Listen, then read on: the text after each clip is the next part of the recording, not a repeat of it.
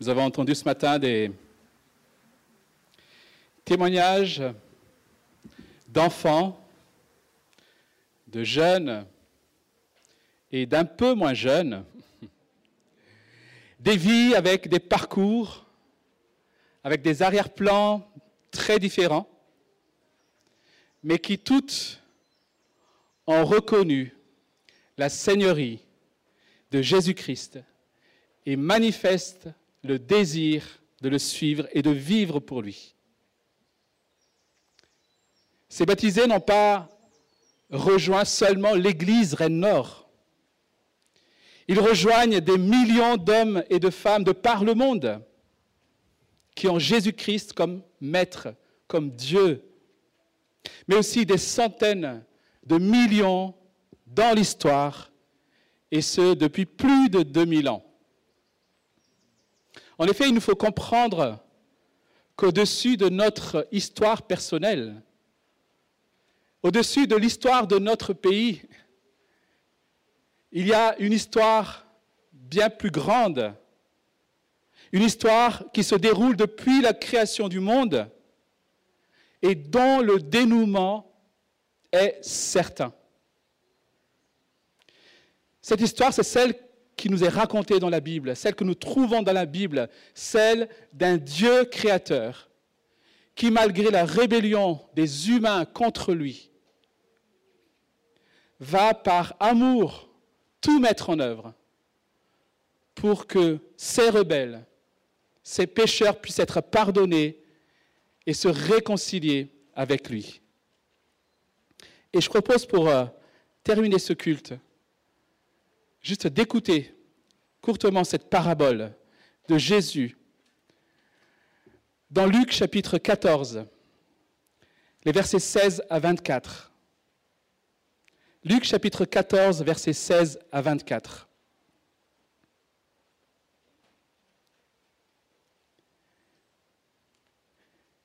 Jésus lui répondit, Un homme organisa un grand festin et invita beaucoup de gens.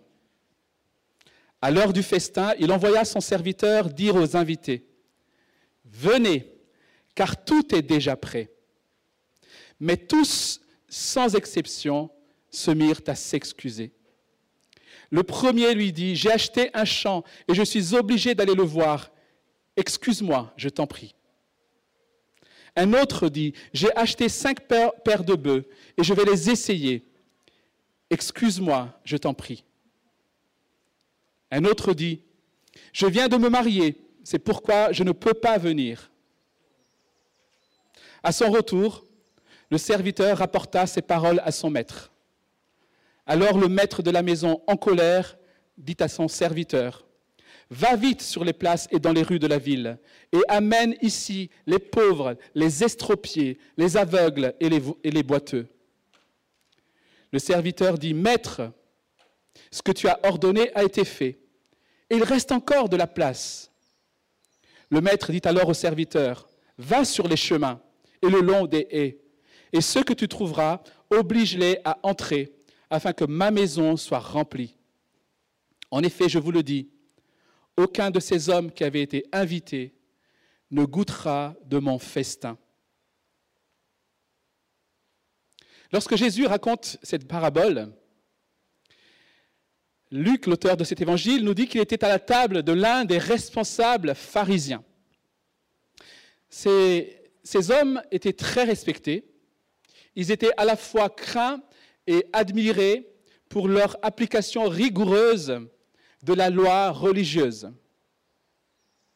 Et le récit qui précède cette parabole, nous n'avons pas le temps de l'étudier ici, nous permet de comprendre que Jésus, en la donnant, visait à reprendre ceux autour de cette table qui croyaient que grâce à leur rigueur religieuse, grâce à leur connaissance, ils allaient prendre part naturellement à la résurrection des justes. Que l'entrée dans le royaume, on dirait aujourd'hui le paradis, leur était acquise.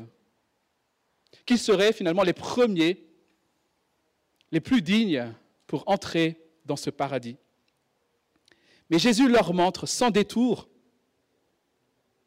que cette communion, cette réconciliation, ce salut ne s'obtient, ne pas par nos propres efforts, par notre propre justice, mais en répondant à l'invitation que Dieu nous offre dans sa grâce.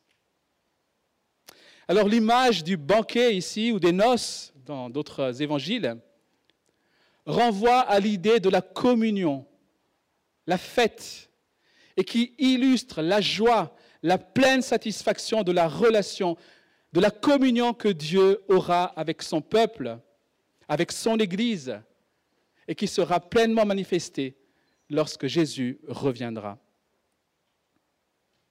Et lorsque nous écoutons cette parabole ce matin, d'une certaine manière, nous recevons, nous aussi, cette invitation.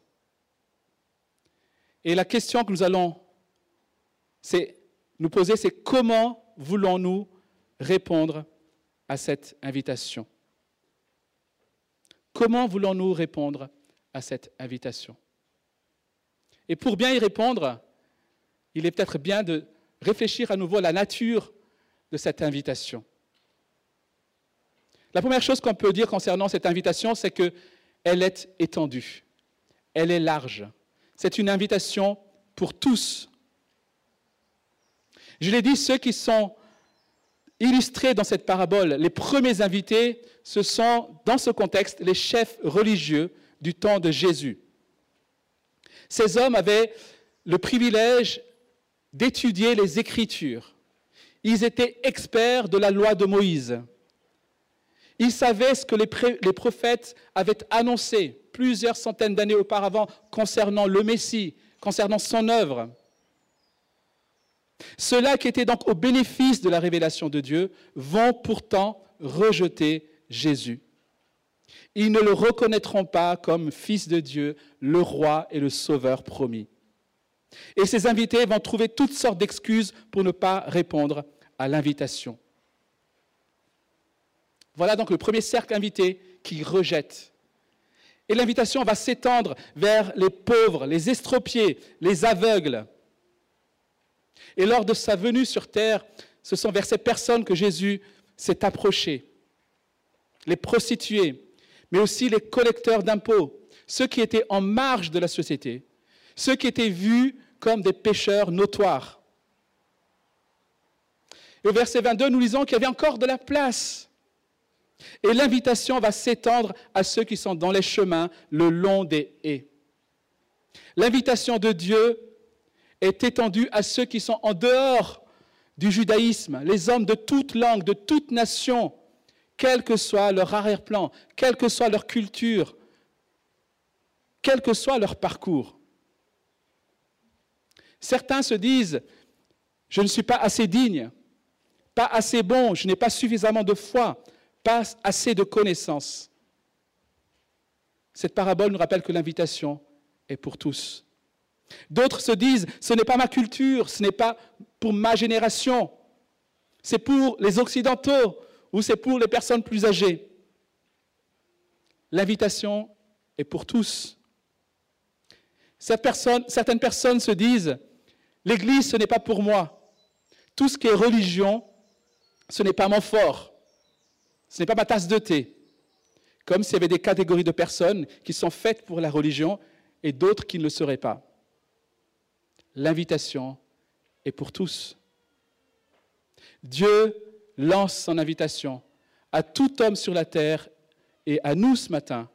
Venez, car tout est maintenant prêt. En plus d'être étendue à tous, cette invitation, chers amis, est gratuite. Le serviteur n'a pas vendu de tickets. Ce n'est pas un repas de charité pour lever des fonds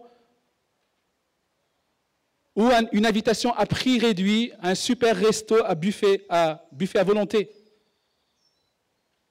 Le maître dit, venez car tout est prêt.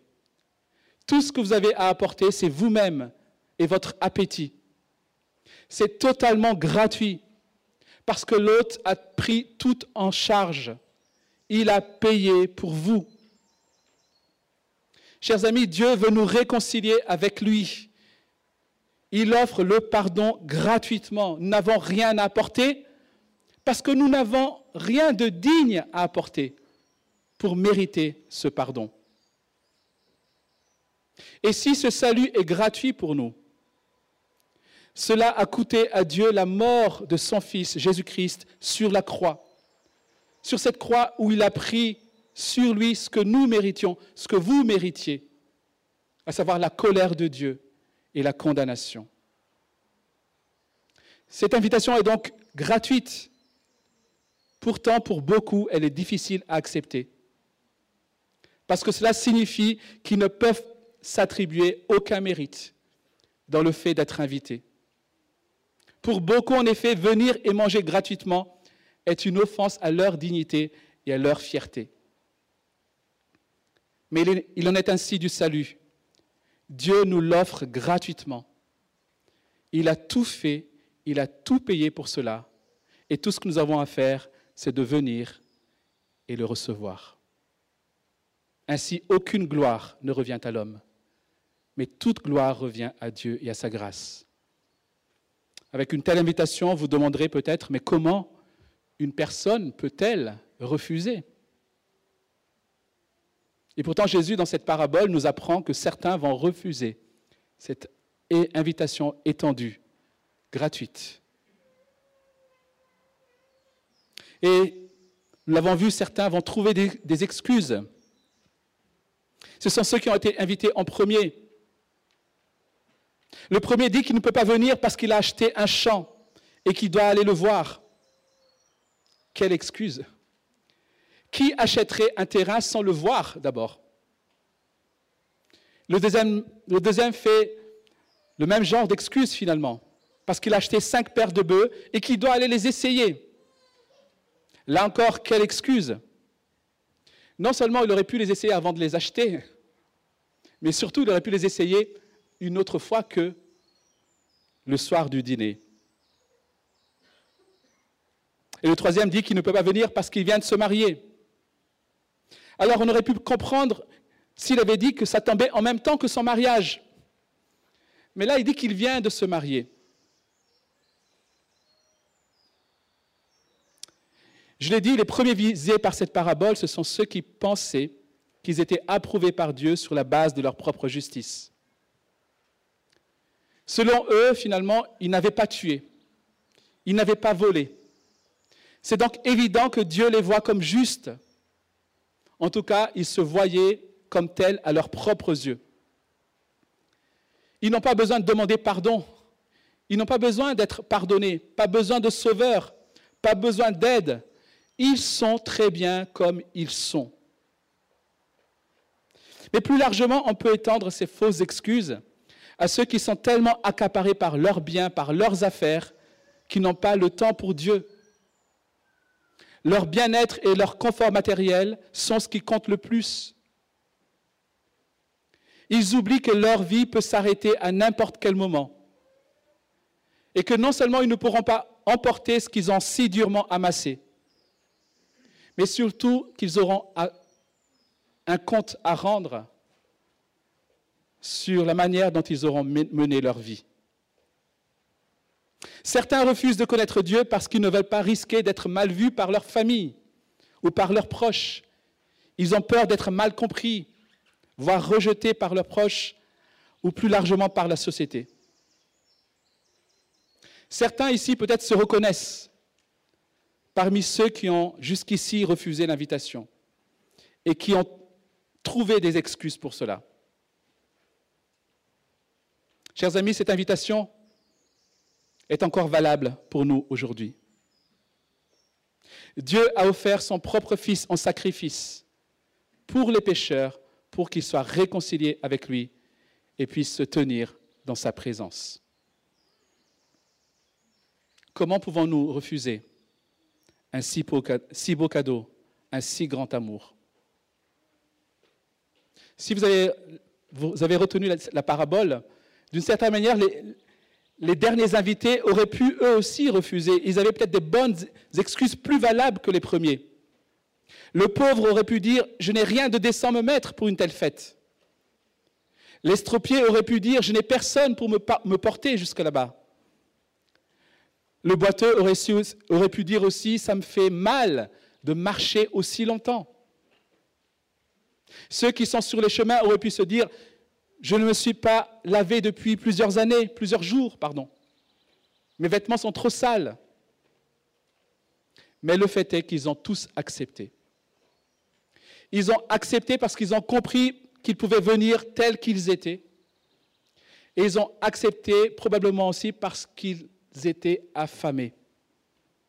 Ils savaient que grâce à cette invitation, leur faim, ils pouvaient enfin manger à leur faim et même au-delà.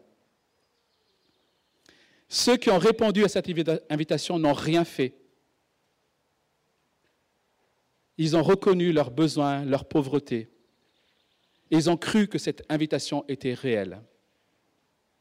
Ils ont même été, d'une certaine manière, pressés par le serviteur pour entrer, pour venir. Alors, où est-ce que je veux en venir ce matin? Parmi nos baptisés, certains ont répondu à cette invitation dès leur plus jeune âge, et nous sommes reconnaissants pour cela. D'autres ont attendu de laisser des plumes, de se retrouver estropiés, pauvres, démunis, pour se tourner vers Dieu. Et ils ont pu le faire parce qu'il n'était pas trop tard. Pour nous aussi ce matin, cette invitation est disponible et c'est une bonne nouvelle. Comment voulons-nous y répondre? Chers amis, ne soyons pas aveuglés par nos semblants de réussite, par l'illusion de nos accomplissements personnels, par l'illusion de notre justice, par l'orgueil qui nous fait croire qu'on n'a besoin de rien. La Bible dit, si aujourd'hui vous entendez sa voix, n'endurcissez pas votre cœur. Jésus nous invite ce matin, et ce, quelle que soit notre culture, quelle que soit notre position sociale, quel que soit notre passé, quel que soit le mal qu'on ait pu connaître, Jésus nous invite, venez, j'ai tout préparé pour vous, pour que vous soyez sauvés du jugement de Dieu et pour que vous partagiez le festin avec moi pour l'éternité. Prenons quelques instants pour répondre peut-être à cette invitation. Il est possible de le faire encore aujourd'hui. Il est possible de dire oui Seigneur, comme l'ont fait les baptisés. Je reconnais que tu es le Fils de Dieu et je veux te suivre. Je veux répondre à cette invitation. Je veux recevoir ce pardon qui m'a été acquis sur la croix. Et je vais demander, pendant que nous prenons le temps, dans le silence, de répondre à ce que nous avons entendu. Je vais demander aux invités, aux